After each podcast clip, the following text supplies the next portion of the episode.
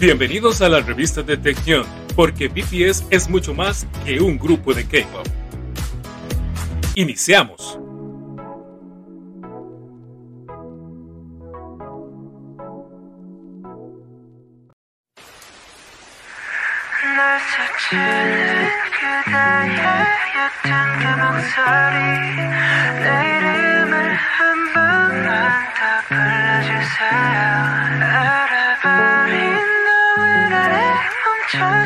should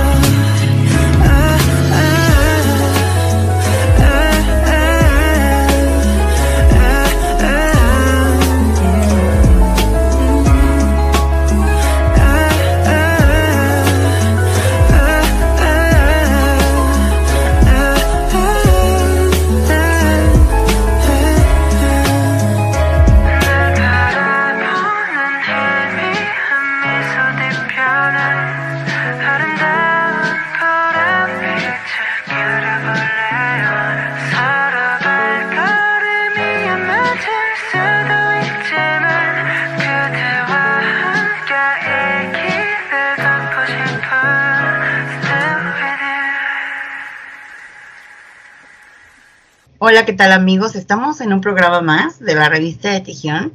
Y bueno, ustedes saben que siempre nos encanta tener invitados, pues gente que tiene que ver con BTS, con el K-Pop, con algo de la cultura coreana, pero que siempre nos vienen a contar cosas interesantes, ¿no? A, a, traernos pues novedades de muchas cosas, ¿no?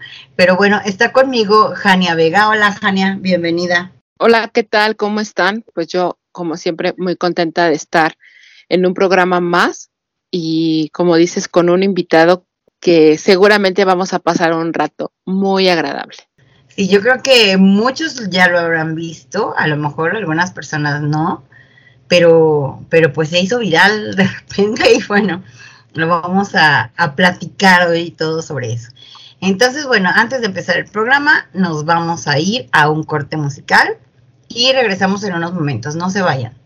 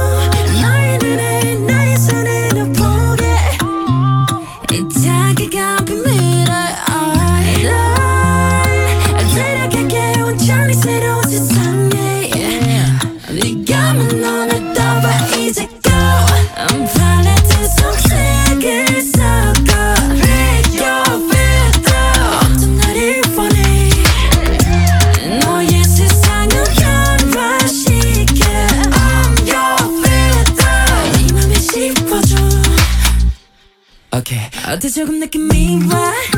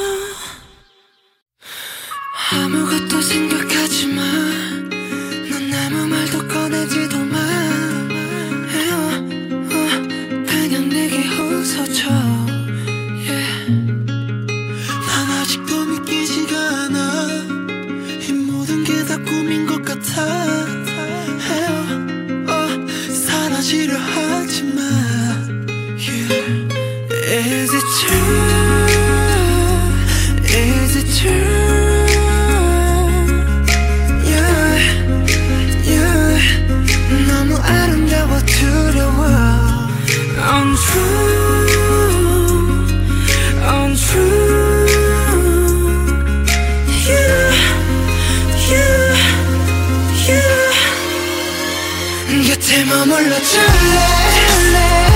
내게 약속해 줄래?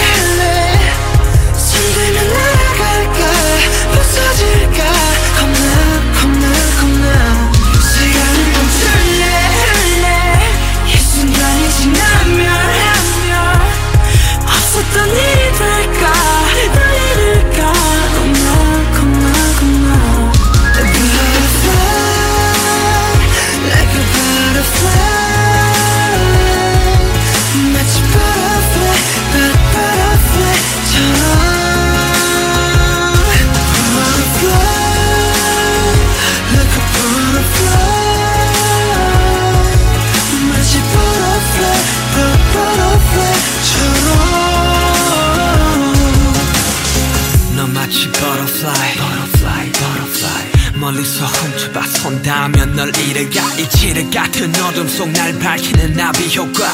네 작은 손짓 한 번에 현실을 잊어놔. 잠시 쓰다듬는 바람 같아. 살포시 표류하는 먼지 같아. 넌 거기 있지만 왠지 닿지 않아 Stop 꿈 같은 넌 내게 butterfly. 곁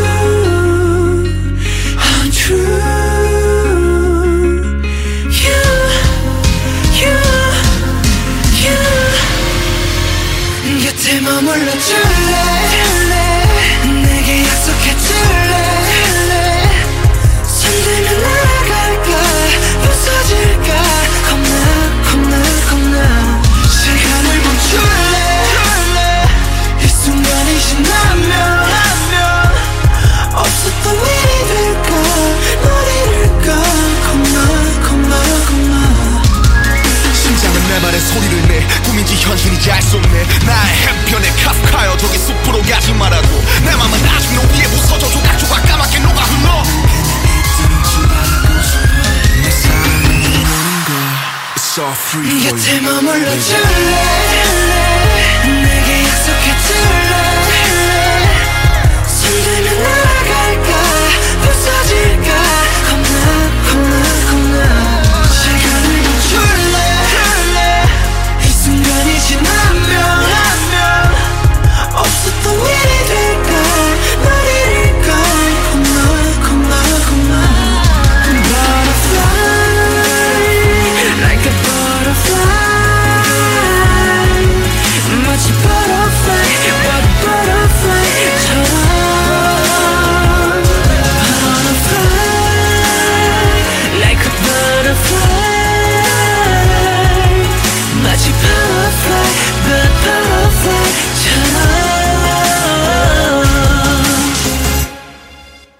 Bueno amigos, pues estamos ya de regreso para empezar ahora sí la plática súper a gusto del programa. Que bueno, como decíamos siempre todo, siempre que tenemos un invitado, la verdad es que lo gozamos muchísimo porque hemos tenido unas pláticas eh, geniales, ¿verdad? Conociendo muchas cosas y pues al final de temas que, que nos envuelven a todos, ¿verdad, Jania? Sí, siempre acaban siendo como una sorpresa.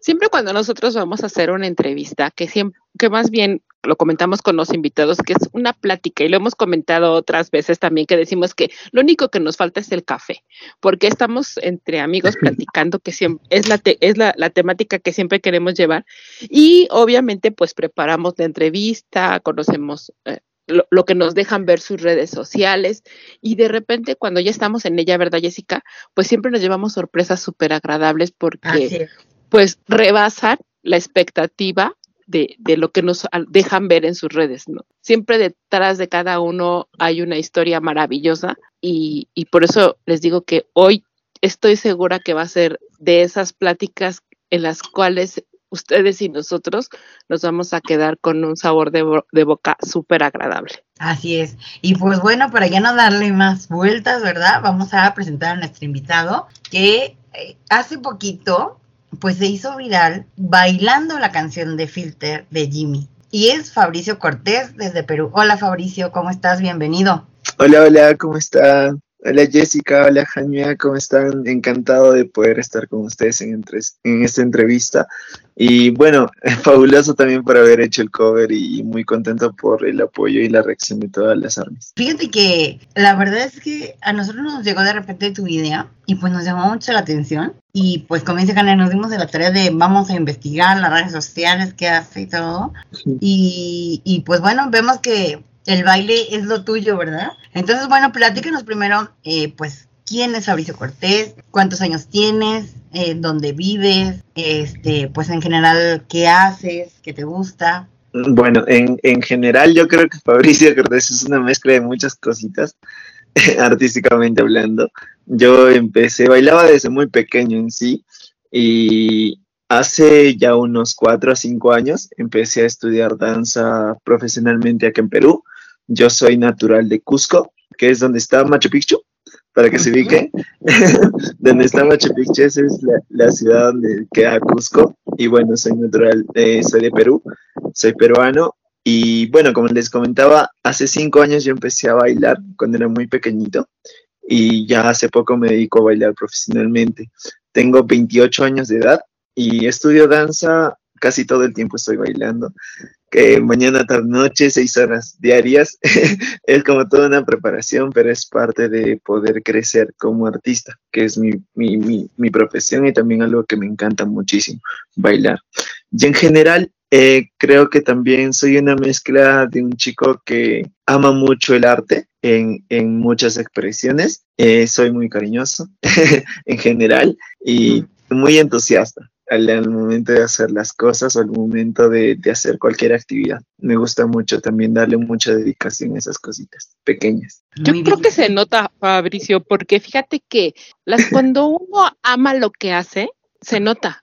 Desde, el, como tú dices, las horas que le dedicas a, a- a ensayar, que la danza, como cualquiera de, de las otras eh, artes, pues necesita disciplina. ¿No? Tienes que ser una persona muy disciplinada para poder alcanzar eh, pues estos niveles de, de, de, de arte. Y se nota que lo que haces, lo haces porque te gusta. O sea, eso es, y, y todo lo que dice, todo lo que dijo, que es cariñoso, que es súper agradable y todo lo que dijo, sí. O sea, va- ustedes van a ver, van a ver qué bonito vamos a pasar. Sí, definitivamente. Y es que, bueno, yo creo que, pues, cuando uno desde chico empieza a entrar en las artes, la verdad descubres un mundo donde, donde Muy te encuentras a ti mismo, ¿no? Primero, y es obviamente una forma de expresión. Pero cuéntame, ¿cómo empezaste en la danza? O sea, ¿qué fue lo primero que empezaste a bailar? ¿Desde pequeño entraste en una escuela formal? ¿O eh, como aficionado en tu casa ya tu familia te dijo, bueno, que vamos a buscar una escuela? ¿Cómo fue? Eh, bueno, es, yo creo que mi primer impulso cuando era muy pequeño fue mi hermano. Yo tengo un hermano que es un año menor que yo y él también baila igual que yo. Bueno, no baila igual que yo en estilo, pero bailábamos los dos juntos desde muy pequeños y no éramos muy cohibidos en el tema de expresarnos o bailar en la calle. Entonces, ah, empezamos los dos bailando en una comparsa de familia. Una comparsa es como una danza folclórica que hace como una peregrinación, digamos, eh, a una virgen o algún santo. En, nuestro caso era al señor de Coyariti, se llama una peregrinación, que es algo muy interesante, muy bonito de la fe católica acá en Perú. Y nosotros bailábamos y danzábamos allá cuando éramos muy pequeños, en la comparsa, como Cucus, que es un personaje de, de folclore, de danza peruana. Entonces, desde ahí empezó como que nuestras primeras formas de expresión en, en la danza. Y ya después nos dedicamos a bailar marinera norteña, que es también otra danza de Perú. Y empezamos en en una escuela, los dos juntos. Creo que uno de mis mayores impulsos y que siempre voy a reconocer es mi hermano menor. Creo que con él hemos crecido y nos apoyamos mutuamente para poder danzar y bailar juntos. Y ya, bueno, después cuando ingresé a la universidad también estaba en el Centro de Danzas Universitarias. Generalmente todo relacionado con el tema del folclore peruano, porque acá se vive mucho de eso. Creo que como muchos países de Latinoamérica, tienen Claro. mucho ese tema de costumbres de danzas y eso apoya mucho, fortalece el arte en uno mismo. Y así empecé, creo que así empecé y bueno, poquito a poquito fui metiéndome más en la danza hasta que decidí estudiarla como profesión. ya estando en la universidad fue cuando decidiste empezar a estudiarlo formalmente, digamos. Exacto, dejé mi otra carrera, aclaración. ¿Y qué estudiabas? carrera ¿Qué estudiaba? estabas estudiando? Estudiaba ingeniería eléctrica. O sea, nada que ver. sí, era, era, era muy complicado, sin nada que ver, pero eh, como quien dice, mi espacio, mi tiempo lo dedicaba mucho a la danza en otros espacios. Y, y la gente, o sea, no solo la gente reconocía un poco del talento que tenía, sino me, me apoyaban mucho, me decían, tú anda, ve, yo creo que es lo tuyo el hecho de dedicarte a ello y, y bueno, así fue. Y mi familia sobre todo fue la que más me apoyó y me dijo, si quieres hacerlo, ve porque eres muy bueno y vas a poder crecer mucho en ese aspecto. Y así, gracias a ellos también me fui a Lima a estudiar, a la capital, como quien dice. Como era de provincia, me fui a la capital y dejé un, un- un tiempo a mi familia para poder dedicarme a, a la danza como tal. Seguí mis sueños, como quien dice. Sí, pero yo creo que, bueno, una de las cosas es que, como dice Jani, hay cosas que te gustan y, y pues uno de repente percibe cierto talento en uno mismo y empiezas a hacer, pero generalmente a veces no, no lo ves como una carrera o no piensas como Ajá. en eso, ¿no? Porque pues es más como un gusto. Pero pues a veces sí, o sea, cuando ya uno descubre que es por ahí, pues Ahora sí que echarle con todo, ¿no? Y en la escuela que tú entraste, ¿es danza en general o también era danza folclórica? Es, eh, la escuela es la única que otorga título a nombre de la nación y es una escuela de folclore peruano. Creo que es la única en Latinoamérica, si no me equivoco. O sea, es en a nivel superior profesional o algo así. Eh, se llama José María licenciatura, Arguedas. digamos, una cosa así. Exacto, exacto, como licenciatura. Entonces, es, en esa escuela es donde me formo, pero hacemos danza de otros géneros, sobre todo danza clásica y danza contemporánea como parte de la técnica danzaria. Sí, claro, porque bueno, yo creo que siempre en la danza pues es importante, aunque te guste un género, un estilo en particular, pues como para poder soltar el más el cuerpo tienes que aprender como varias, de varias técnicas diferentes, ¿no? Exacto, ajá, justamente eso. ¿Y qué es lo que que más te gusta bailar, Fabricio? ¿Qué es lo que más te gusta bailar? ¿El folclore?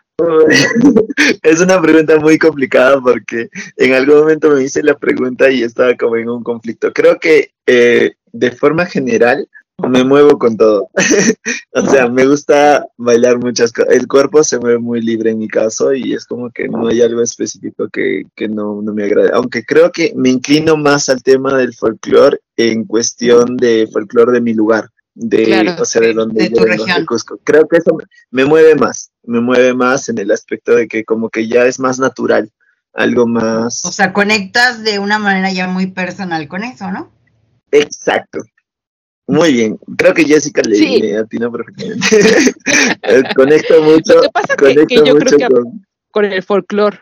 Te, te pregunto esto porque en, en tu Instagram tienes una, una pregunta que nos llamó mucho la atención que dice, ¿cómo se relacionan el folclore peruano y el K-pop? Nosotros podríamos creer que no tendría ninguna relación. Entonces nosotros te preguntamos a ti, ¿cuál es la relación? ¿Cómo se Sí, relaciona? justamente fue una entrevista que me hicieron en la Universidad Católica de un grupo de, de y comentábamos sobre el hecho de que cuando uno está, digamos, haciendo folclore, eh, maneja mucho el tema de estudiar un personaje o estudiar una población o una etnia o a, o a personas en este caso. Entonces, cada persona tiene su forma de vivir o sus costumbres. Y en el caso del K-pop es casi muy similar porque tú estudias a un ser humano o a una persona en su cotidianidad, pero también en, en su estilo de baile. Entonces, cada persona tiene un estilo de baile, pero se relaciona mucho a su crecimiento o a sus vivencias personales. Y hacíamos la comparación con respecto a que el folclore, digamos, eh, por ejemplo, hablemos de un, de un pueblo, eh, digamos, un- una danza de Colombia. Los pobladores de una etnia colombiana se dedican a plantar café y hacer, y entonces ellos tienen esa costumbre y de ahí nace una expresión folclórica. Y en el caso del K-pop, digamos, eh, se va al estilo de que, eh, digamos, un artista de K-pop en costumbre tiene sus costumbres y sus hábitos. Y su preparación física o su preparación en cuestión a la danza parte de esas costumbres o hábitos que esa persona tiene y de ahí nace su estilo en, en la danza y en lo que él ¿Qué- hace. Entonces creo que que es un poco lo que te Ajá. decía Jessica, ¿no? La forma en la que conectas.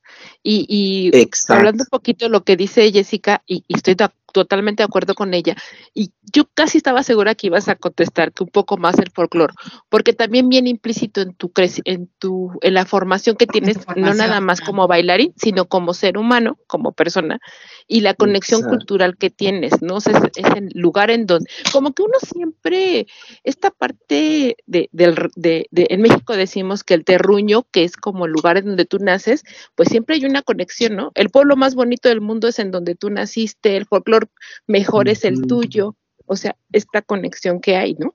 Y en el K-pop, Sí. pues como tú dices, o sea, al final de cuentas también es algo cultural. Sí, es una expresión de, de su cultura, ¿no? Exacto, exacto, porque el K-pop creo que nace, o sea, si se dan cuenta, el estilo también parte mucho de, de, de, de su cultura, de lo que ellos viven a diario, y cada vez que evoluciona el K-pop, se nota igual el tema de, de esa referencia que tienen con los grupos antiguos de K-pop. Por lo menos en mi caso yo lo veo muy bien, eh, porque hay, hay muchas referencias de la cultura coreana en sus performances de, de K-pop en general Claro. y los artistas mismos.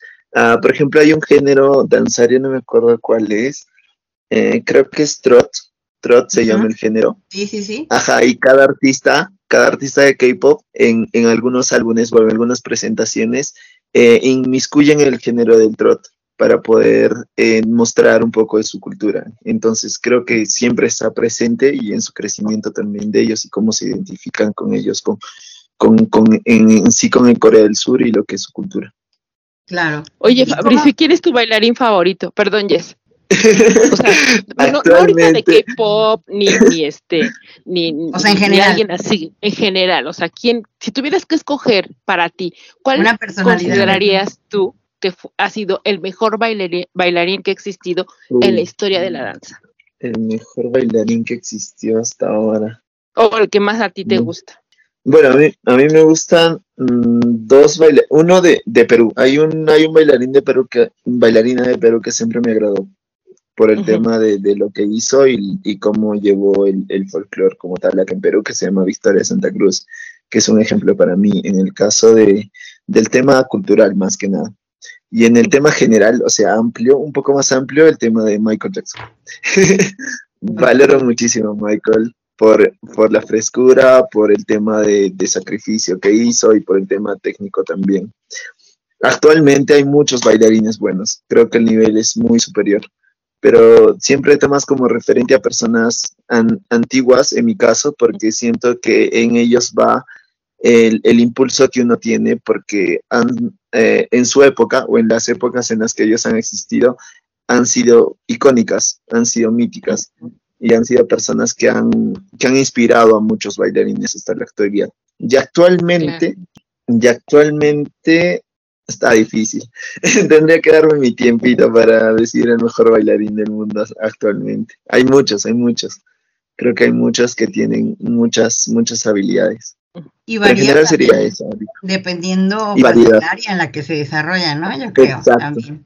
Sí, justo eso, Jess. O sea, creo que actualmente los géneros danzarios, que son cinco, dentro de cada género danzario hay muy buenos exponentes, muy buenos, muy buenos. Y creo que es muy complicado decidir a uno porque siempre cada uno se desarrolla en diferentes ámbitos y en diferentes estilos. Y cuando los ves es, es increíble, es magnífico. Entonces es complicado en- actualmente, creo yo. Pero antes sí era más fácil distinguirlos. Digamos que Michael Jackson sería así como tu modelo a seguir. Yo ¿Quién creo que sería sí. tu modelo a seguir? Yo creo que sí, actualmente sí. O sea, yo creo que sí tomo a, a Michael como un, un ejemplo a seguir y en este caso, como les comentaba, Victoria Santa Cruz como un modelo a seguir en cuestión de, de culturalidad y de Perú. Y otro modelo a seguir sería mi abuelo también, que bailaba muy bonito. Ah, sí, claro que no era que- profesional, pero mi abuelo era, era buen bailarín. Es que yo creo que, que eso se hereda, ¿no, Jessica? O sea, la, esta, Sí, esa facultad sí. que tienes para bailar. Hay gente que de verdad dicen, y es, y es literal, que tienen dos pies izquierdos y que nada más no puedes, o sea, bailar. Pero hay gente que, que nace de verdad bailando prácticamente, ¿no? Y yo creo que eso se trae en los genes definitivamente. O sea, Sí, claro. naces con eso. La inclinación artística, yo creo que de la- del área que sea siempre se hereda. O sea, es algo que. Y la habilidad. Yo creo que Sí, también la habilidad, ¿no? Porque, Sí, por ejemplo, habilidad este, física. Ujú. hay gente que dice, no, pues a mí me encanta la música, pero pues nomás no toco, pero ni la puerta con ritmo, ¿no? O sea, pero la habilidad que tienes a veces para, para, para tocar un instrumento, en el caso de la música, o para bailar, pues sí, yo creo que ya naces definitivamente con esa habilidad. Así es, así Sí. es. Pero bueno, pues vamos a irnos ahorita a un corte musical. Está muy interesante la plática y seguro se va a ir poniendo mejor. Así es que no se vayan. Vamos a un corte musical y regresamos.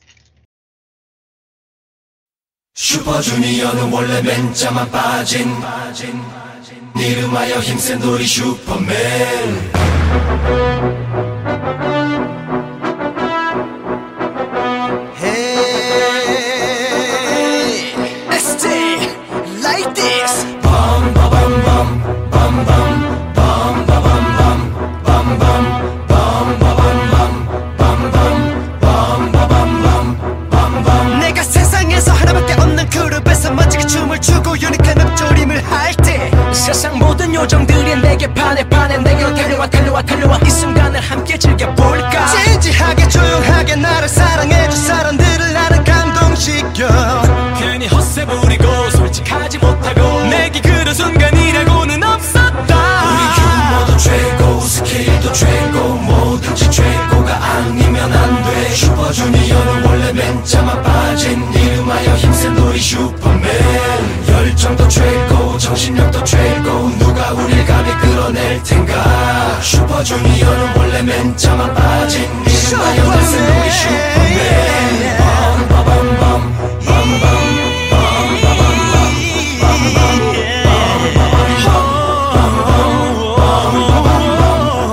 차차차 다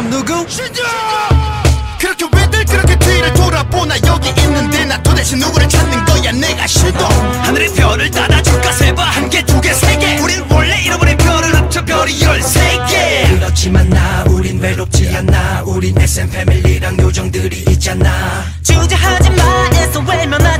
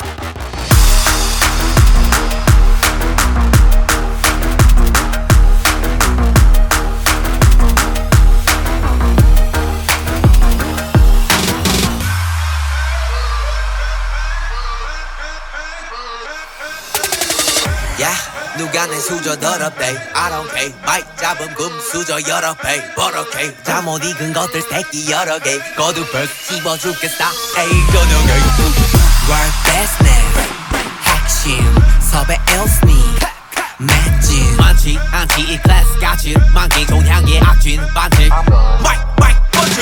마이크 마이크 번지 블랙 블랙 전진 망할 것 같았겠지만 I'm fine sorry. 미안해 billboard. 미안해 worldwide 아들이 너무 잘 나가서 미안해 엄마. 대신해줘 네가 못한 협력 우리 콘서트 절대 없어 on I do it I do it. 너말 없는 라다 do it 혹배가 아프다면 고소해 it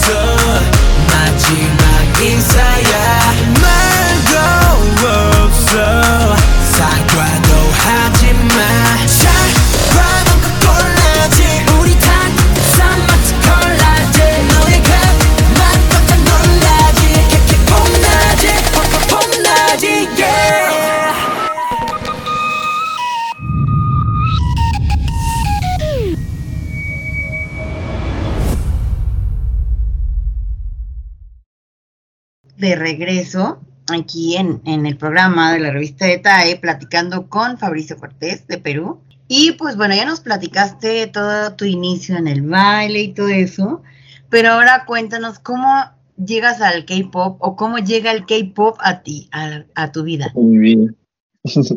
Yo me recuerdo que empecé el K-pop eh, viendo un video de YouTube, buscaba breakdance. Antes bailaba un poco de breakdance y cuando busqué en YouTube encontré un grupo de 10 chiquitos bailando con ternito y dije, esto se ve interesante. Entré al link hace ya 12, 13 años. Ajá. Claro, 13 años y era Super Junior, que fue el grupo del que me enamoré el- apenas empecé en el K-pop. Vi Mr. Simple, que era una canción de suyo, y ahí empecé a bailar de K-pop. Me recuerdo que fuimos a un quinceañero, a una fiesta de 15 años con mi hermano, y ya, ya habíamos sacado la coreo. Y creo que las chicas se quedaron impresionadas de ver un, dos chicos bailando K-pop en esas épocas, porque me acuerdo que era muy difícil ver chicos bailando de K-pop. Y Claro. Así es como el fan club de Super Junior ajá, nos, nos llamó para ser parte del dance cover de Super Junior. Y así empezó mi historia en el K-pop y fui líder de ese grupo de dance cover que se llamaba Blue Angels. Se llama Blue Angels. Hasta la actualidad sigo siendo parte de ellos y líder de ellos también. Y así empecé en el K-pop, luego empecé bailando de otros grupos y terminé a- ahora último eh, creando un grupo en Lima, en la capital, y bailando también de, bailando de BTS. O sea, actualmente Ya. tiene, eh, o sea, son varios eh, mm, dance club de, de K-pop que tienes. Sí, actualmente tengo tres, tengo yo como cabeza, tengo un dance cover que, que se llama Dream Team, que es de Perú, y aparte bailo en otros covers, dance covers. Bailo en otros dance covers. Creo que en cuatro ahorita más. Que hablabas, ahorita que hablabas acerca de tus inicios y que las chicas se sorprendieron de que dos chicos bailaran eh, K-pop, porque siempre como que está relacionado únicamente a que las chicas son las que lo bailan. Este, este estigma yo creo que continúa.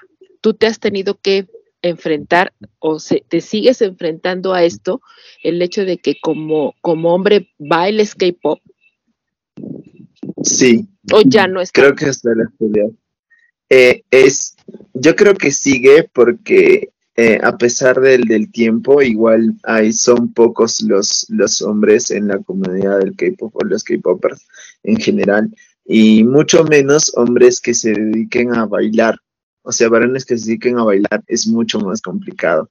Y acá en. Perú ahí sí hay, pero o sea, no somos que muchos y menos que le demos dedicación al, al género como tal, musical.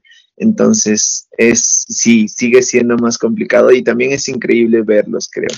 O sea, en general, yo también admiro mucho a los chicos que bailan K-pop porque es eh, los pocos que son se esfuerzan muchísimo por el tema de que es muy difícil también encontrar chicos. Es que fíjate que, bueno, yo creo que, pues en general, los fans de cualquier cosa que tenga que ver con la música, pues normalmente son mujeres, ¿no? O sea, tendemos a ser más fanáticas las mujeres, yo creo, en cuanto a la, cosas de música, ¿no? Los hombres son Sí. más dados como a ser fans en el deporte, ¿no? O sea, el fútbol, Ajá. no sé, o sea, como que tenemos ese, ese preconcepto, ¿no? Que, que pues obviamente no es la realidad, porque así como a. Hani que le gusta mucho el fútbol, por ejemplo, ¿no?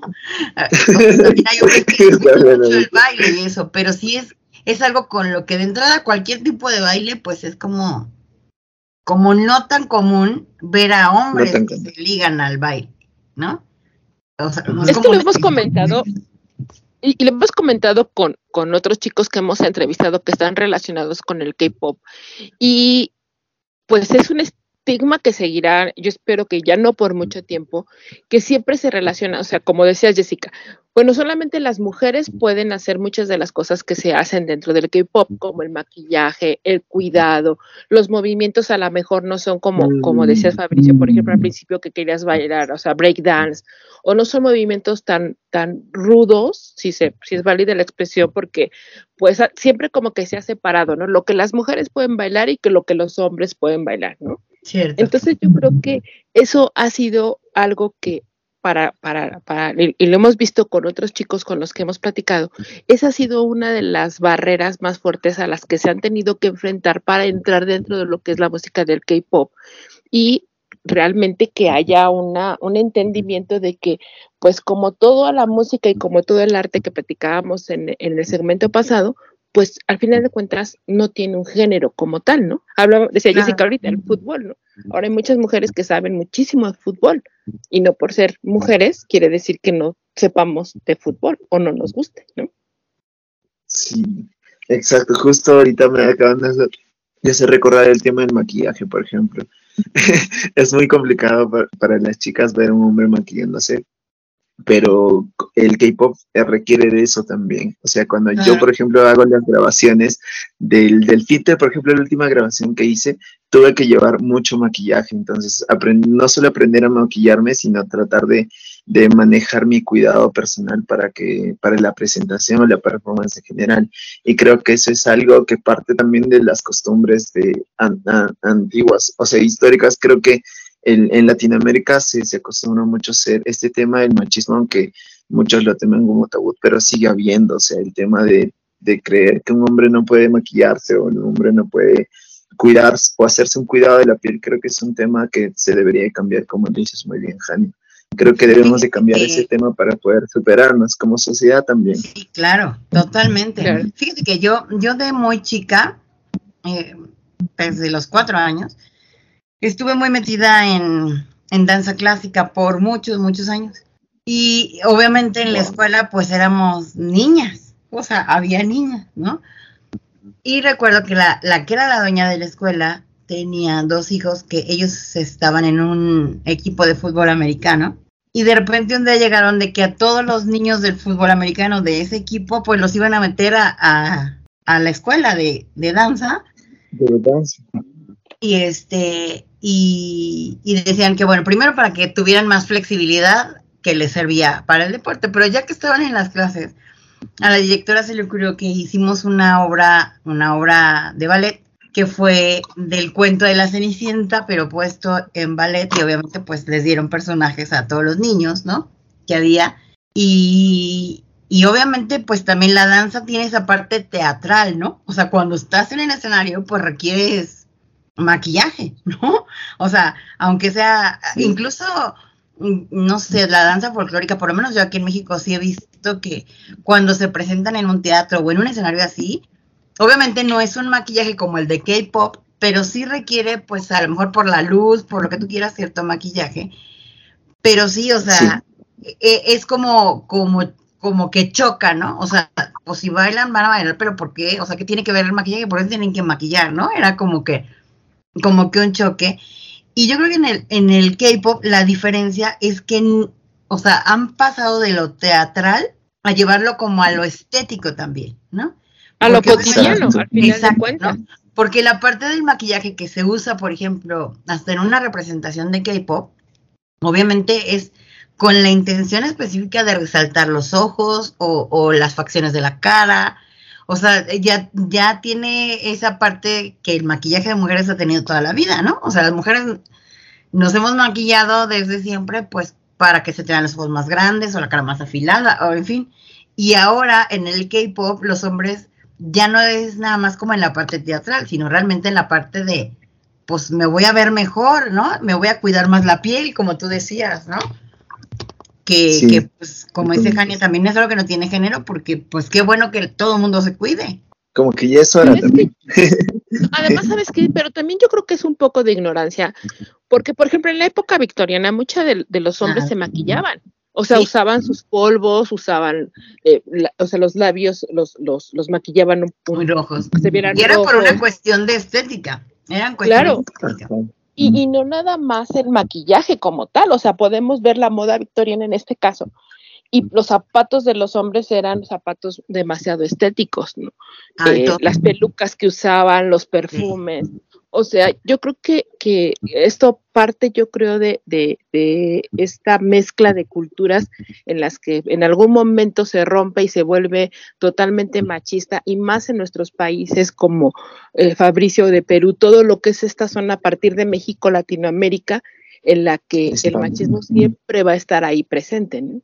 Pero fíjate que- que yo creo que eh, incluso en una época, o sea, por ejemplo, Michael Jackson llegó a usar delineador para resaltar los ojos, ¿no? En la época de thriller, ¿te acuerdas?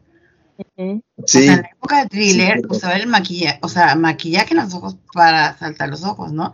Y no solo él, o sea, pero era como, como una cuestión, yo creo que de, o sea, algunos otros grupos que lo usaron como en cuestión de rebeldía, ¿no? Como The Cure, por ejemplo, ¿no? O como exacto.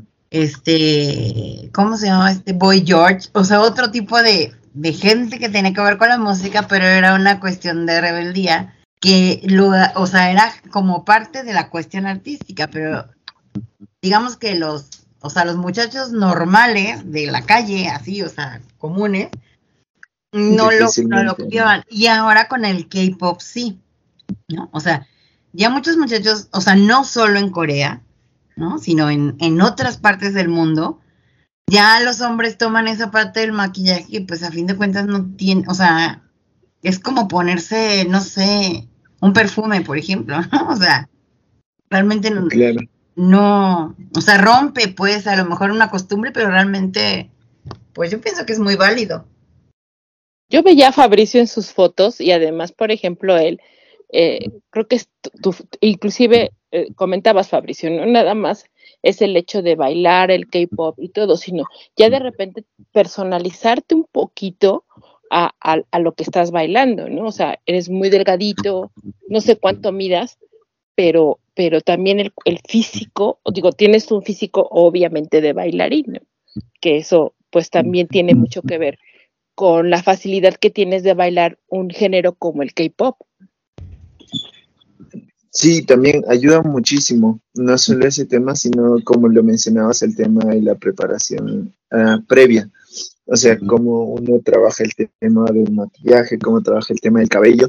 Por El ejemplo, ese día el cabello estaba, el, el cabello, el escenario, o sea, hay todo un montón de preparación, pero en el tema corporal, como le indicas, sí es necesario tratar de adecuarse a ese tema, porque en el escenario estéticamente se nota, se nota mucho, mucho cómo vayas a tu trabajar tu cuerpo, cómo trabajas tú tu rostro, todo el tema es importante, cada mínimo detalle creo que es importante en general.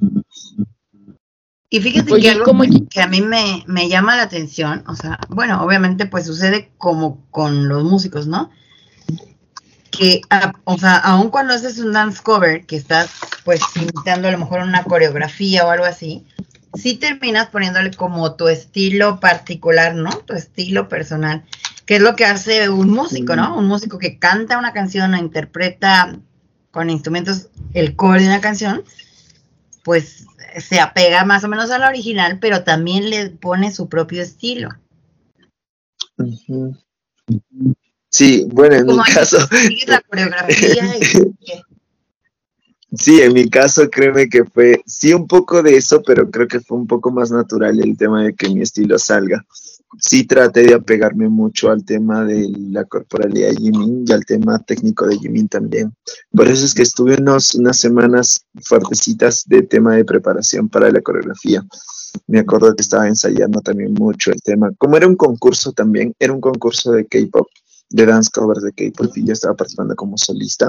Entonces también con ese tema me impresionaba un poquito más. Entonces fue como que darle mucha preparación al tema de los detalles en manos de Jimmy. Aprendí muchas cosas. Creo que me acerqué mucho más al, al a Jimmy como tal viendo este, este cover porque veía otras cositas de Jimmy que no las ves eh, normalmente como cuando ves una digamos una presentación de forma conjunta como el Permission to Dance como veía el Bader porque había sacado covers de ellos pero cuando vi el filter me di cuenta de muchas, eh, en cuestión técnica danzaria, muchas eh, habilidades que tenía Jim, fuera del tema corporal. Creo que, que ¿fue ahí me, sentí mucho más. Un concurso en. Ajá, en sí el video que salió en Twitter era en la grabación que sacaron de un concurso en el que participé. Saqué el primer lugar en solistas. Gané el primer lugar en solistas. Oye, Oye, ¿te esperabas ¿cómo que, que pasara todo lo que pasó? Exacto. ¿Te ¿Cómo esperabas? Sí. Total, O sea, tú No. fuiste al concurso, bailaste, alguien te grabó y lo subió, tú sabías, no sabías, ¿cómo fue? Ah, o sea, grabaron, mu- hubieron muchas grabaciones de ese día. Recuerdo que mucha gente también estuvo que me enviaba mensajes, pero fue una amiga que tengo en común que se llamaba Ceci, que me dijo, Fabri, tengo tu video en mi canal de YouTube. Y me mostró el video y yo lo compartí en mi red social. Y cuando lo compartí, eh, creo que eh, unas chicas de unas fanbase de Puerto Rico, si no me equivoco, lo colgaron en Twitter. Entonces me dijeron que lo habían colgado en Twitter y ya me comunicaron nomás y ya, yo ya estaba en Twitter ahí y lo compartí nada más en Twitter. Y así es como apareció el video. Y ya estabas en todos lados. Sí, fue increíble. Mi celular estaba como que notificaciones como nunca antes en mi vida. Y, y yo decía, wow, o sea, me, me pareció muy increíble. Fueron días muy bonitos porque sentía que como que si tu esfuerzo hubiera valido mucho, mucho, mucho la pena. Claro. No, y la valió, por Eso supuesto sí. que la valió. Oye, y, bueno, te explicabas de, que- de Super Junior, me imagino que hay otros grupos de K-pop que te gustan, pero ¿cómo llega BTS a tu vida? ¿Cómo los conoces? ¿Te gusta BTS? Porque a la mejor llega como Ah, no, no, yo, yo le tengo mucho cariño a BTS. BTS llega a mi vida casi en sus inicios, año 2000. Después de su debut, creo que año 2014, 2015, empecé a ver BTS, porque sus coreos me parecían muy complicadas las de su debut. Sobre todo le tengo mucho, mucho respeto, además de cariño al We Are Bulletproof, que es una coreografía que para mí es muy precisa. Y mi primera coreo que saqué de BTS fue Now, Y ya después, posteriormente, me dediqué a hacer covers de, de BTS cuando estuve en Lima. Cuando llego a estudiar a Lima, entró un dance cover que se llamaba Wolves y en Wolves empezamos a grabar coreos de BTS y ahí es donde empiezo con, con todo BTS y a conocer a todos los, los chicos. BTS llega a mi vida creo que en un momento especial porque con ellos aprendo más habilidades en cuestión a, a mi, mi versatilidad. Me apoyo mucho en ellos. Con las coreos, eh, si no me equivoco, Idol, Ujú. eh, tuve el Boy With Loop y hace poco saqué el Permission to Dance, Butter y eh, esas dos canciones que creo que me apoyaron muchísimo a, a incrementar mucho más mi estilo. Y, y, bueno, sí, mucho, mucho cariño y respeto a, a BTS siempre. ¿Cuál es Bueno, tu más favorita? creo que hasta ahora eh, diría, diría que sí, We Are Bulletproof. Creo que para mí We Are Bulletproof. Esa es tu favorita. Y de todas las Eh, coreografías, ¿cuál crees que es la más Eh, difícil? coreográfica- coreográficamente, We Are Bulletproof. Creo, y la canción favorita para mí eh, es Butterfly. O sea, me- soy muy romántico y me gustan ese tipo de, de canciones. Por ejemplo, Butterfly me gusta mucho. Y hay una canción que canta eh, Jimin, además del filter, porque le agarró mucho cariño al filter como canción. Hay, hay otra canción que canta, que canta Jimin, que es Lie, que también me gusta Ah, muchísimo creo que me inclina a ese tema lírico de, de BTS porque me agrada mucho el, el tema romántico también. Sí. A mí, bueno, mi coreografía favorita, en particular, Jessica ya lo sabe, es la de Idol. Pero yo Idol. no sé, tú, tú dime, tú platícanos un poquito acerca de esto. Bueno, eh, en unos momentitos nos platicas porque ya nos vamos a ir a un corte, pero es, yo siento que las coreografías, quiero que nos contestes desde el punto de vista, eh, lo que tú sabes acerca de la danza y todo. Yo siento que ahora las coreografías de BTS son más fáciles que las primeras. Eh, literalmente, o sea, si, si comentamos sobre el tema enérgico y la potencia de fuerza que maneja BTS, eh, las coreografías antiguas manejaban mucho control de energía y mucho control técnico.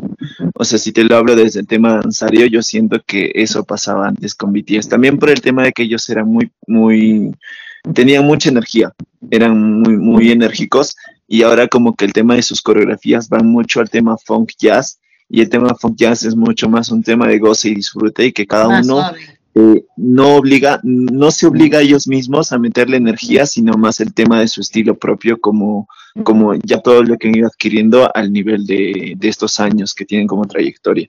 Creo que BTS actualmente es como que resaltar mucho el estilo de cada uno propio, estilo danzario técnico que tiene, pero de cada uno. Ya no tanto el hecho de que todos los, los siete se vean al nivel o a la potencia enérgica corporal técnica como lo hacían antes. Antes creo que todos le metían la misma potencia técnica para que se vea la coreografía bien plasmada. Y por eso es que coreográficamente valoro más la We Are Bull- Bulletproof porque se veía muy, muy compacta en el tema coreográfico. Eh, otra coreografía también que es mucho de valorar y que también tiene un poquito de lo que era antes, claro que hay muchas partes en las que sobresalen algunos más que otros, es el OM, donde ya trabajan con coreografía general, con dancers, y es mucho más norteamericano el tema. Entonces, esa coreografía también es de valorar porque tiene ese tema de energía, de manejo enérgico, y, y, apoya mucho el tema de los dancers, de los bailarines de, de ex- externos. Y creo que ahí es donde más resalta el tema de los mejores bailarines de BTS, porque sí, sí se nota la diferencia en, en tema corporal. Entonces, creo que es eso más que nada la diferencia entre lo que era antes BTS y lo que es actualmente. Y, y donde más se nota es, por ejemplo, en el Permission to Dance, se nota ahí la clasificación. Es como que ca- ves a cada uno cada vez que entra cada uno y, en su forma de bailar el Permission to Dance se, se ve, se ve algo, un estilo diferente en cada uno.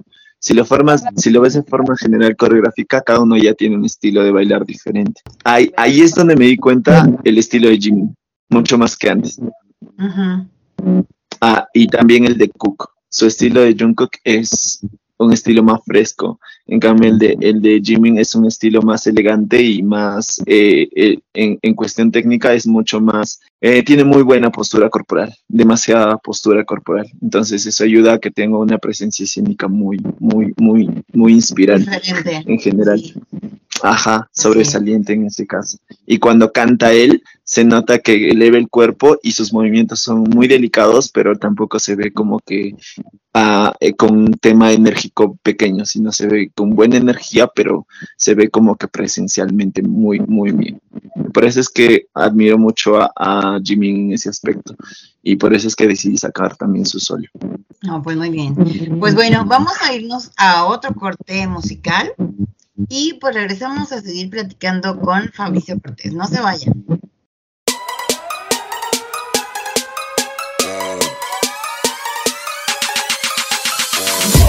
eating the noir.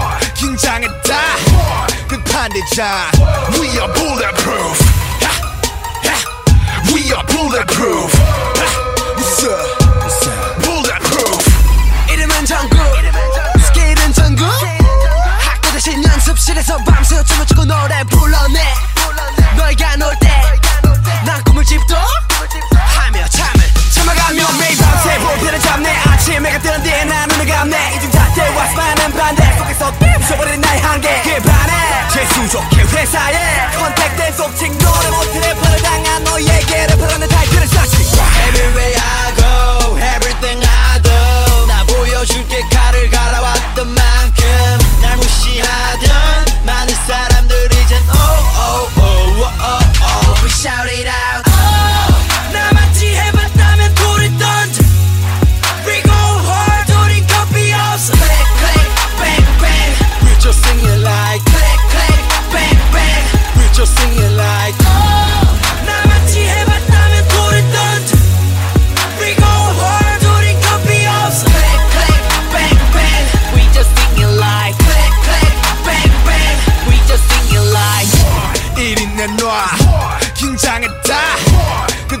We are bulletproof. We are bulletproof. What's up? Bulletproof. Oh, Still and rapper man. Yeah, I don't know. That's. Go me though. 하지만 이제 필요 없어졌지. I'm not sure. Rap monster 말처럼 굴을 같이 무슨 비트는 간에 나싹 집어 삼켜. 정신한 이름값 얘들아 이리 와 이리와 한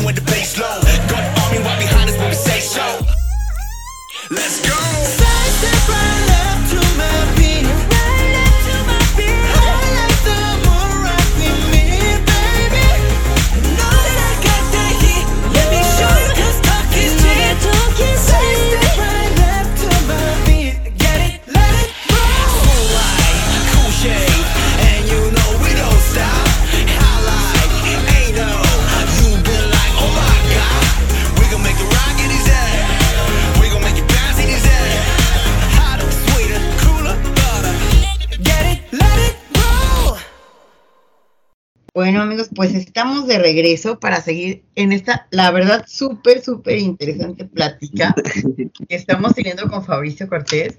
Porque, bueno, ahorita en el corte, Jania mencionaba algo que la verdad es muy real, ¿no? O sea, puedes platicar con muchos fans de BTS, con gente que le gusta la música, muchas cosas. Pero cuando platica uno con alguien que sabe específicamente de un tema, pues obviamente la plática toma otro tono y, pues aprendemos muchas cosas diferentes, ¿no, Jania? Sí, se vuelve un placer platicar acerca de, yo les decía, no, se nota cuando hablas con alguien que conoce el tema, o sea, que sabe de lo que está hablando y que lo conoce, bueno, perfectamente y que además yo creo que tiene un plus, te apasiona, ¿no? Esa pasión que, que Fabricio nos transmite al hablar acerca de la danza, de sus conocimientos, de la experiencia que ha tenido. Yo creo que inclusive ustedes que nos están escuchando en este programa lo van a sentir, porque esa, esa pasión se transmite. Yo siempre he dicho lo, eh, que lo, lo he comentado en, en muchas veces que la radio tiene una magia, que es los cables son mágicos, ¿no? Porque transmiten todo lo que tú estás sintiendo y son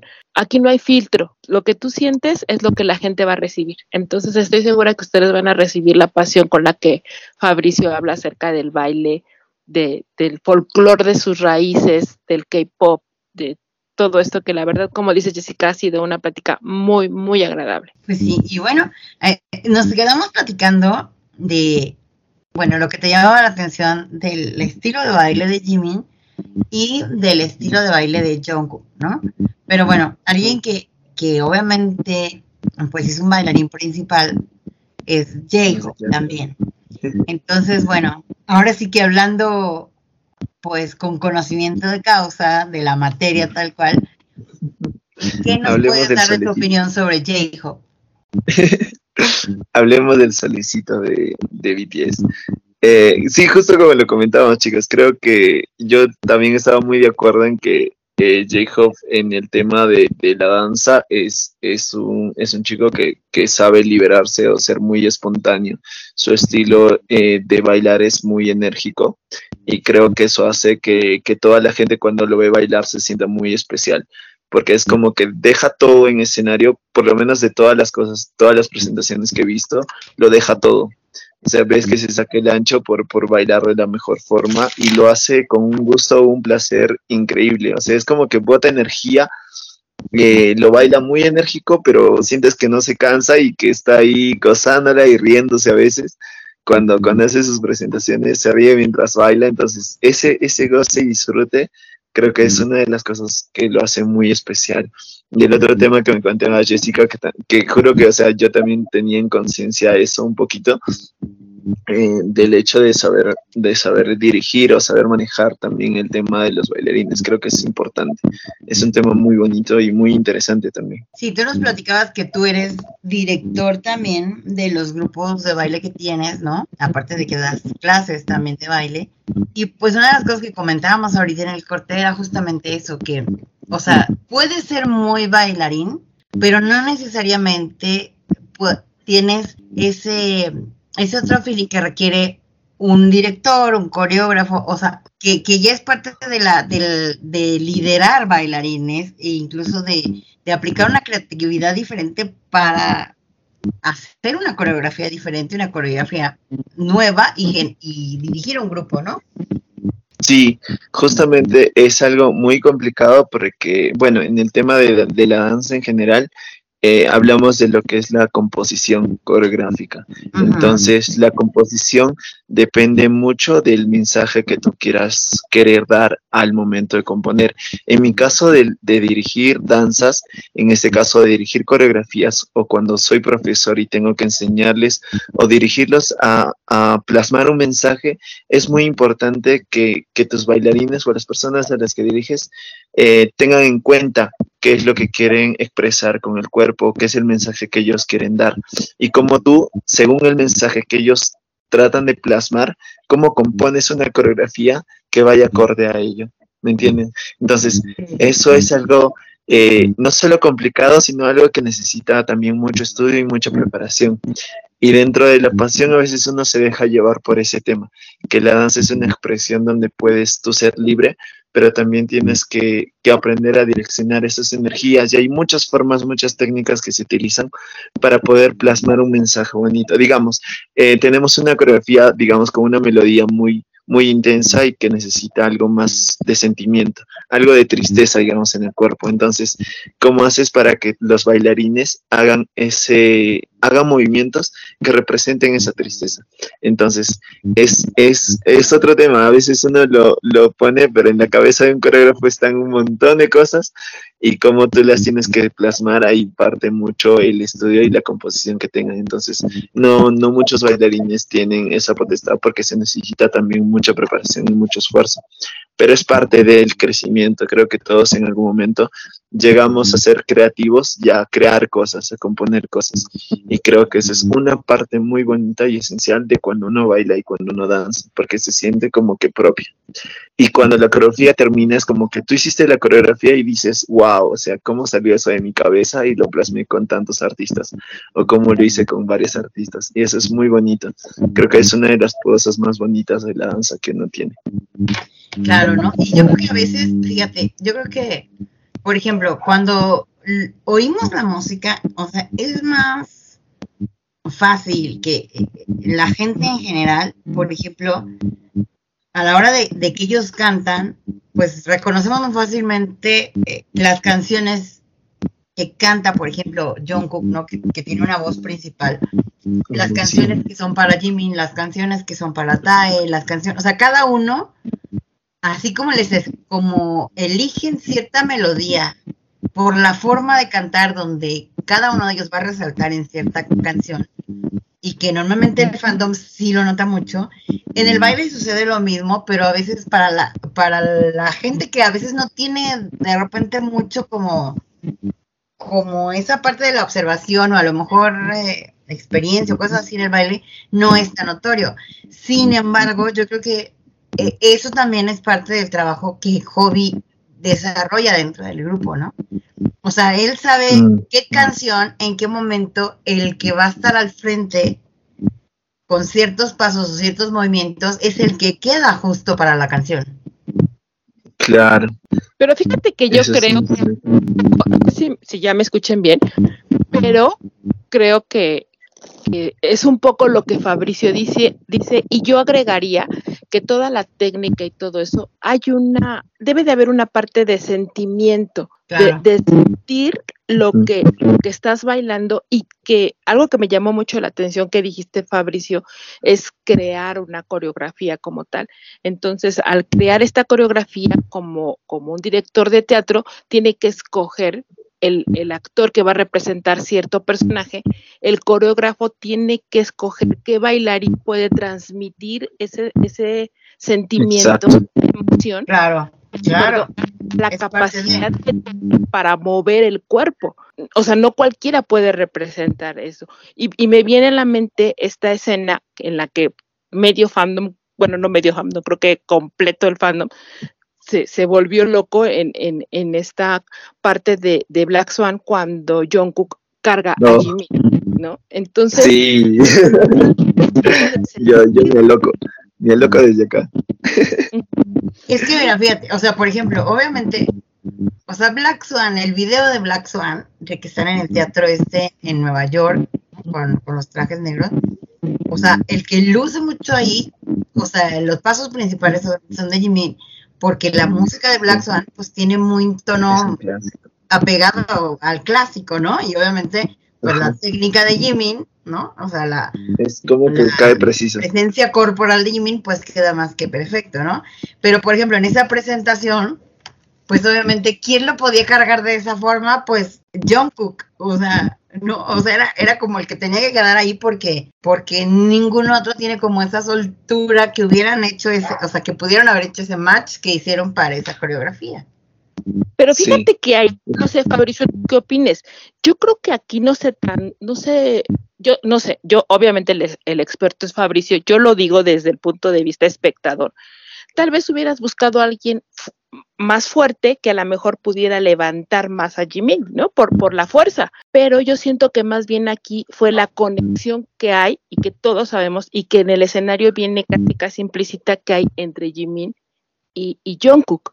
Por eso la conexión que hay en ellos dos en ese momento se convirtió así como que, bueno, o sea, como dice Fabricio, wow, ¿no? No sé. Sí, es un wow, es un wow.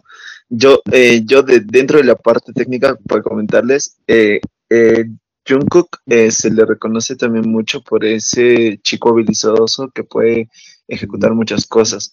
Pero yo siento que, que también, aparte del sentimiento y la conexión que hay entre ellos dos, creo que el tema de que, o sea, lo vemos, por ejemplo, en la danza en el género latino, que lo vemos mucho en la salsa, en, en las merengas cuando se hacen cargadas, creo que parte mucho de la conexión y de la preparación que hay con un bailarín. Entonces, un bailarín generalmente ya conoce las técnicas para poder cargar o levantar, porque para eso necesitamos técnicas. Ajá. Y yo creo que de alguna forma no es el hecho de ser fuerte solamente, sino el hecho de saber cómo manejar el cuerpo de otra persona al momento de elevarla. En Creo un que eso movimiento, también necesita exacto, un porque no es cuestión de Ajá. fuerza, es cuestión de combinar el es cuestión- movimiento con, con la habilidad, ¿no? con la habilidad, ajá, y eso creo que en, este caso, eh, Jungkook es una persona idónea porque él también eh, maneja mucho el, el- tema de- del arte como tal, en, en cuestión de la técnica de, de levantar o, de, o del sarcos. Lo he visto en otras coreografías, no me acuerdo ahorita exactamente la coreografía en la que vi, pero él tiene eh, ese tema técnico que le, podí- le pudo ayudar muy bien. Entonces, fuera de la conexión que ellos dos tienen, eh, creo que fue una el- elección idónea en este caso. Y am- yo, yo sí noto la parte de, porque antes hace una patada. Entonces, yo creo que también ese impulso que tiene previo ayuda mucho. Entonces, yo creo que, que hay todo un tema técnico corporal en, esa, en solo esa escena. Que, Claro. que hacen los dos para que pueda salir adelante eh, en el espectáculo. Entonces, eh, uno no lo ve porque lógicamente ves la tema de la alzada, pero antes, previa a la alzada, se nota todo el tema de impulso que tienen ellos dos. Entonces es un tema técnico danzario también, importante. Por ejemplo, a mí, a mí una de las, de las presentaciones que me ha gustado muchísimo y que la tengo muy grabada, donde se nota mucho la técnica de cada uno en, en esa parte, es en la, fue creo que en los premios Mama del 2019, o sea, fue de las últimas presentaciones que hicieron donde salen, o sea, que fueron como unos tigres estos inflados y la coreografía hicieron la de Dionisius, pero ahí cada uno tuvo un solo, que, eh, o sea, las fotos de Jimmy son esas que parece que está volando con, con eh, como en blanco, ¿no? Una tela muy vaporosa, blanca y tal. Y la parte de Jungkook fue en, una, en un espejo de agua. No sé si te acuerdas o si lo has visto. Sí, sí, sí, sí. Y, y, J-Hop tiene una parte ahí donde pues hace un baile también como de un estilo diferente dentro de unos rayos láser, como hace un, un juego de luz. Y ahí esa parte, Sí, o sea, ves como la técnica así muy precisa de cada uno. O sea, todos hicieron una parte, pero obviamente eh, yo creo que ahí o sea, el estilo, el estilo y la técnica de cada uno, o sea, sí fue como que muy, muy espectacular. Sí, eh, incrementa mucho en el tema de espectáculo y de, y de puestas en escena, ayuda mucho el tema técnico, muchísimo. Sobre todo también cómo colocarse en el espacio o cómo plantear ese espectáculo. Creo que Claro. los chicos hacen un trabajo increíble cuando hacen espectáculos. Por ejemplo, se vio en las mamás en la presentación que me comentas, Ujú. eh, se ve mucho. Y en los conciertos tal vez no se ve, eh, se ve también muchísimo cómo hacen sus puestas en escena y cómo las plasman en la cuestión de danza sobre todo. Son muy bonitos. Mucho de admirar, mucho de admirar para los chicos. Para los tres en general, para todos en general. Sí, claro. Oye, yo te quiero preguntar algo. Y por ejemplo, cuando estás viendo la coreografía, ¿estás disfrutando la coreografía o estás viendo la parte técnica? A mí me pasa mucho que yo, por ejemplo, eh, veo mucho, o sea, veo la coreografía, pero la, dis- la disfruto primero, o sea, lógicamente no la analizo ese rato. Buena pregunta, Jania, pero... y después, ya cuando vuelves, a- es como que te llama la atención algo y dices, wow, qué paja. Y luego vuelvo a repetir el video y de ahí analizo lo, Y es cómo, donde empiezas a desmenuzar. Le- claro, empieza a desmenuzar y a decir, ah, ah, ya entiendo, ahora ya entiendo por qué salió así. Por ejemplo, me pasó, hay una presentación, la, la de Black Swan en los Mama, hay una presentación, perdón, es la de, no, la de, mm, de Mac Drop en los Mama. Ah, sí, sí, sí. Esa coreografía a mí me encanta A muchísimo. mí es mi y, favorita, por ejemplo, la coreografía de le- Drop es mi favorita. Ajá. Es buenaza. En los Mama también es buenaza con Dancer, es muy buenaza. Pero, por ejemplo, tuve que ver la presentación. Me pareció tan increíble que vi el dance practice que hicieron en, un- en, un- en su salón de estudios Ajá. de danza. Ahí tuve que ver eso para también analizar muchas cosas. Es más, es una de las coreografías que quisiera sacar así con varios dancers, porque son un montón de bailarines también los que utilizan. Y ves cómo el trabajo es tan increíble porque no solo trabajan ellos los siete, sino se apoyan mucho en los bailarines y cómo, cómo incrementan los back dancers al, al tema escénico de, de, de BTS. Creo que también es algo que hay que rescatar muchísimo. Pero sí, analizo después. Generalmente ya lo gozo en la presentación y ya cuando los, lo veo después lo vuelvo a repetir para ver cómo es que se cómo lo hicieron. Y para sacar dance covers también. Porque cuando uno hace dance covers, eh, trata, de, trata de ver mucho ese tema, de no solo analizar la coreografía en ese momento, sino en las dance versions, en los playbacks, cómo, cómo es que se alistó, se preparó. Entonces, para los que hacemos covers, o bueno, en mi caso, eh, hay mucha preparación de fondo en el tema de ver mucho al personaje como tal, en este caso. Entonces, cómo es que se prepara para llegar a la presentación general. Claro. Muy bien. Oye, empezáramos la, la entrevista, bueno, esta plática que ya se volvió, eh, me decías que tenías muchos planes. ¿Por qué no nos platicas acerca de los que tienes? Eh, sí, Ganita, justo eh, el tema, eh, ahorita voy a sacar un, eh, voy a estar en la ciudad de Lima y ahí voy a sacar el, el solo de, de Jimin Lai y el solo de Jungkook, que es My Time. Voy a estar trabajando en esos dos solos. Y bueno, mi tema folclórico, tengo un espectáculo el 13 de abril con el Ballet Folclórico del Cusco acá en Cusco. Y aparte de eso, también tengo otro proyecto bonito que es con mi grupo de Dream Team, que tenemos que, que sacar un cover. Y este sábado que viene voy a sacar el, el filter, pero el videoclip oficial. Entonces, creo que ese es el proyecto más pronto, que espero también le den mucho apoyo y, y que por eso, gracias a eso, es como que también puedo crecer mucho. Lo vas a hacer en, en YouTube, ¿verdad? Vi que va a salir tu... tu, tu Sí, va a salir el video en YouTube, en Facebook, en Twitter y en Instagram van a salir el video del filter oficial. O sea, ya grabado en limpio, no desde atrás, sino ya con una cámara ya profesional y con un trabajo de producción previo. Ok. Oye, y cuéntanos en las redes sociales cómo, cómo, pues, cómo te ha ido de- desde que has hecho tus covers. No, fue un impacto muy grande. Yo creo que mis redes sociales han crecido muchísimo. Bueno, por ejemplo, eh, más que el, impacto en redes, creo que el tema del apoyo de las ARMYs ha sido muy grande. Como les dije, o sea, ha habido muchos mensajes, muchísimos mensajes de ARMYs y no podía contestar a todos, pero desde ya les agradezco mucho a las que vean la entrevista eh, por su apoyo, porque uno se siente muy, muy gratificante por el trabajo que hace, no solo por el trabajo que hace, sino lo que se dedica. Creo que es muy importante valorar eso porque nos ayuda muchísimo a los que somos, en mi caso como artista profesional que en un estudio, me ayuda muchísimo a querer superarme muchísimo más. Entonces, es muchas gracias a todas y muchas gracias a ustedes chicos por la entrevista. Muy bien. Y bueno, pues todo nos mandas para que nosotros eh, lo compartamos en las redes de la revista, porque además te digo que te conocimos porque las mismas señoras de los grupos nos dijeron, por favor, entrevístenlo, aquí están sus redes para que se pongan en contacto con él y, y- y bueno, pues mira qué plática tan más agradable. Gracias, Janita, muchas gracias. Gracias también, Jessica, por la entrevista. En serio, la pasé muy bonito y creo que fue Qué algo bueno. muy natural, muy esporádico, como también. Oye, sí, bueno. eso también. Dinos cuáles son tus Dime. redes sociales, dónde te puede encontrar la gente, dónde podemos ver más. Eh, a mí me tu encuentran en Instagram como Fabricio Cortés Perú, en TikTok también y en Twitter también estoy como Fabricio Cortés H y en Facebook estoy como Fabricio Cortés, así como página de artista, Fabricio Cortés con Z y Fabricio con C. Así me encuentran en las redes sociales. Y un saludo para toditas las personas que han podido apoyarme. Un saludo de mi mamá, sobre todo, porque ella me apoyó a hacer el filter económicamente y emocionalmente. Gracias a ella salió ese cover. ¿Y a tu Creo que mamá me le está gusta apoyando. Sí, a mi mamá también le gusta BTS. Él le gusta también, le gusta el K-pop en general. Está genial. Sí, la otra vez se quejó porque me dijo, no me has hecho agradecimiento porque la otra entrevista no dije nada, pero sabe que le agradezco todos los días. Ella me apoyó muchísimo en este cover para sacarlo completamente. Ujú. Qué bueno. Y a mis Y bueno, algo también, más, que, chicos. algo más que quieras agregar, algo que nos quieras más decir.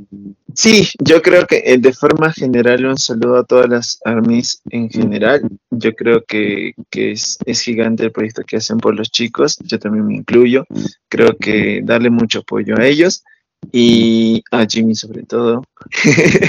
y creo que de forma general, eh, gracias por ese apoyo que me dan y un saludo a todas ellas. Y algo más que me estaba olvidando, ah, esfuércense por lograr, creo que ese es el, el mejor ejemplo que nos pueden dar los chicos, a esforzarnos siempre por salir adelante. Creo que ellos se esfuerzan y es un ejemplo para no- todos nosotros también, esforzarnos mucho para poder salir adelante y, a- y hacer lo que nos gusta hacer. Pues muy bien. Jania, ¿algo que quieras agregar? Pues yo nada más agradecer a, a Fabricio la entrevista. Eh, como dijimos al principio, eh, siempre es un gusto conocer a, chicos como, como tú, que, que aman lo que hacen, que, que de verdad te devuelven el gusto por, por hacer las cosas y que, y que los sueños siempre, como tú dices, se van a alcanzar cuando se trabaja en ellos. Entonces, bueno, la verdad es que es un placer desde que empezamos a platicar, eh, me encantó de verdad tu plática previa.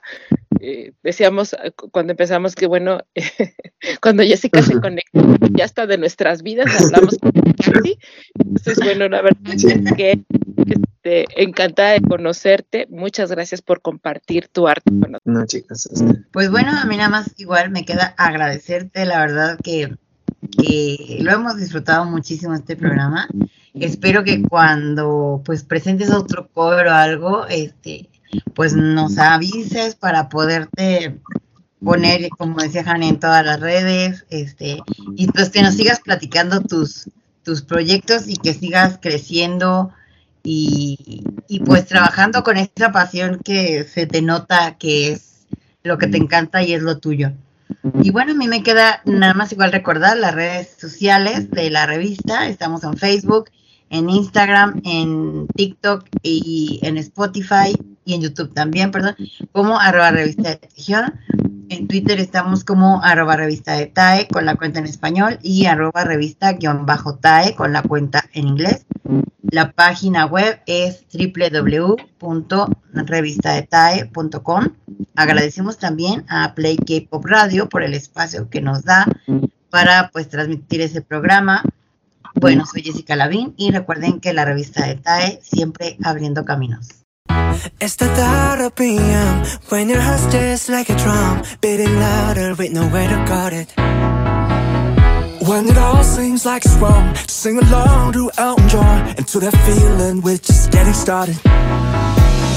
When the nights get colder and the rhythm's got you falling behind. Dream about that moment when you look yourself right in the eye, eye, eye, and you say, I wanna